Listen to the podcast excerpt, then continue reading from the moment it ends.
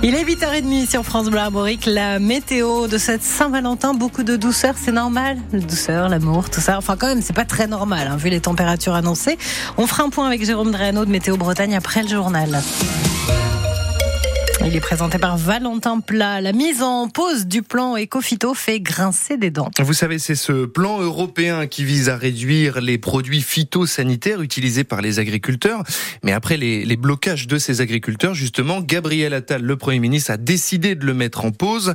Une décision qui ne plaît pas du tout au collectif de soutien aux victimes des pesticides de l'Ouest, dont Henri Bunel est membre, car en France, on déverse encore beaucoup trop de pesticides. Écoutez. Et il faut quand même se rappeler que le premier plan Ecofito, parce que nous arrivons au troisième, le premier plan Ecofito date euh, de 2008. Il avait déjà l'ambition de réduire de moitié l'usage des pesticides. Il y a eu ensuite un second plan Ecofito qui avait la même ambition. Les deux ont été des échecs colossaux euh, en dépit de, des sommes euh, hallucinantes qui ont été mises dedans.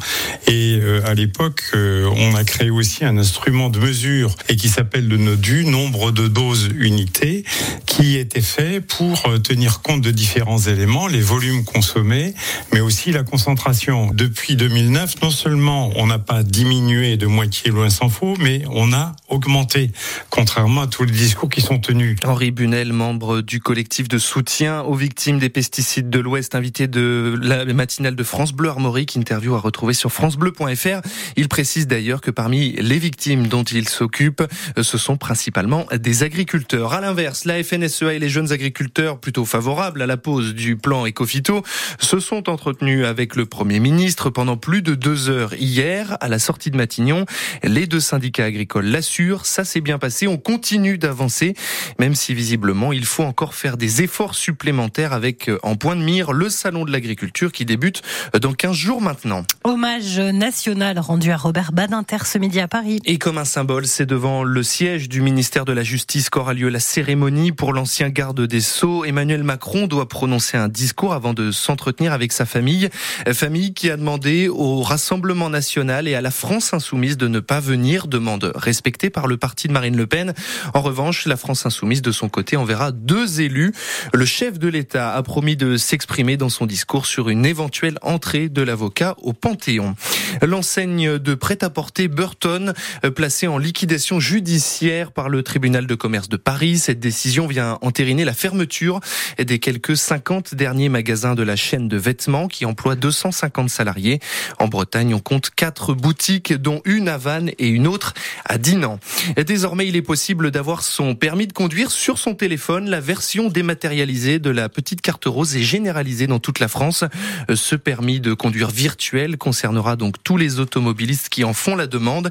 Et pour l'obtenir, une seule condition, disposer déjà de la carte d'identité électronique. Avant de parler euh, du football et du match Milan-Stade Rennais, on dresse ce matin le portrait d'un entraîneur de basket breton. Il cartonne en ce moment en Pro A, c'est la première division française de basket avec son club de Saint-Quentin. Son nom, Julien Mahé, né dans le Finistère mais qui a grandi à Rennes et à Saint-Brieuc. Vendredi, son équipe fait son entrée en lice dans la Leader Cups de basket. C'est le tournoi des huit meilleures équipes françaises. C'est une rareté d'ailleurs pour un club promu comme Saint-Quentin. Mais c'est un rêve pour Julien Mahé, un breton amoureux des parquets et du panier, François Rosy. Julien Mahé a attrapé le virus du basket au bord des parquets de Bretagne. Avec euh, donc euh, Saint-Brieuc euh, qui était à l'époque en Pro B et moi c'est là que j'ai vraiment découvert le basket et que j'en suis tombé amoureux. Au départ, j'ai commencé par jouer au foot un peu comme tout le monde et puis à 10 11 ans, j'ai commencé le basket pour ne plus jamais le lâcher. Il quitte sa Bretagne à 21 ans pour réaliser son rêve de vivre du basket. Julien Mahé intègre très tôt des staffs professionnels et après une première expérience de coach principal à Gravelines, il est désormais à la tête de Saint-Quentin depuis 4 ans. Le club est alors en fin de classement de Pro B. Il le ramène en Pro A l'été dernier. Honnêtement, on n'imaginait pas que ça nous amènerait à monter en première division.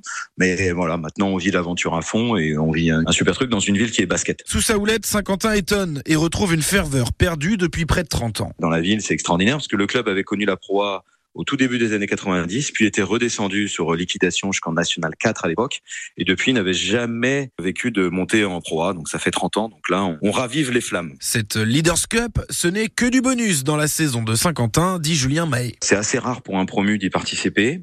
Euh, ça faisait pratiquement 10 ans que c'était pas arrivé. Maintenant, euh, pour nous, euh, il faut y aller sans complexe. Sans complexe et sans pression. Vendredi, Saint-Quentin sera opposé au Paris Basket pour son entrée en lice dans cette Leaders Cup. Julien Mahé, le coach du club de basket de Saint-Quentin qui débute donc la Leaders Cup face au Paris Basketball vendredi soir. Avant cela, l'actualité sportive, c'est bien sûr demain soir avec le choc historique entre Milan et Rennes, match aller des barrages de la Ligue Europa.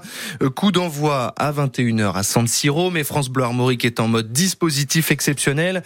Avant match à partir de 20h avec François Rosy au commentaire, Éric Bouvet dans les tribunes du stade italien, aux côtés des supporters très nombreux, entre 8 et 10 000 supporters rouges et noirs pour cette rencontre. Sur francebleu.fr, on vous raconte le témoignage de cet Américain de Boston qui traverse l'Atlantique pour aller justement au match de demain à San Siro, à Milan. À noter aussi que les Rennais connaissent le stade pour les quarts de finale de la Coupe de France face au Puy-en-Velay. Ce sera à Saint-Étienne au stade Geoffroy Guichard le 29 février prochain.